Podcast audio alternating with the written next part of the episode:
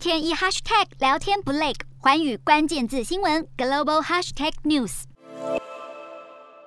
这是二零一七年叙利亚遭受化武攻击的恐怖场景。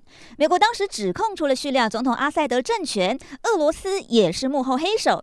现在俄乌交战，美国表示，俄国指控美方在乌克兰设立生物武器实验室。可能是要拿此当借口对乌克兰使用化武。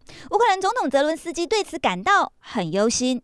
俄国看来有备而来，军方秀出一堆资料，宣称乌克兰境内有至少三十座实验室在研究生物武器，还说这些实验室在进行危险实验，包括瘟疫等致命病原体，而且获得美国支持。俄国对此要求联合国安理会开会商议，但惨遭围剿。联合国官员表示，联合国不知道在乌克兰有任何生物武器计划。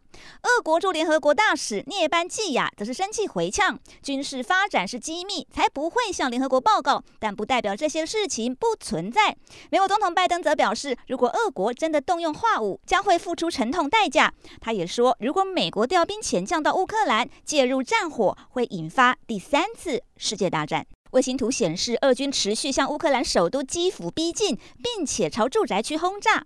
消防人员在瓦砾堆中灭火。乌克兰中部城市蒂涅伯罗的居民开始修补受损的房屋。对当地人而言，这场战争不晓得何时才能看见尽头。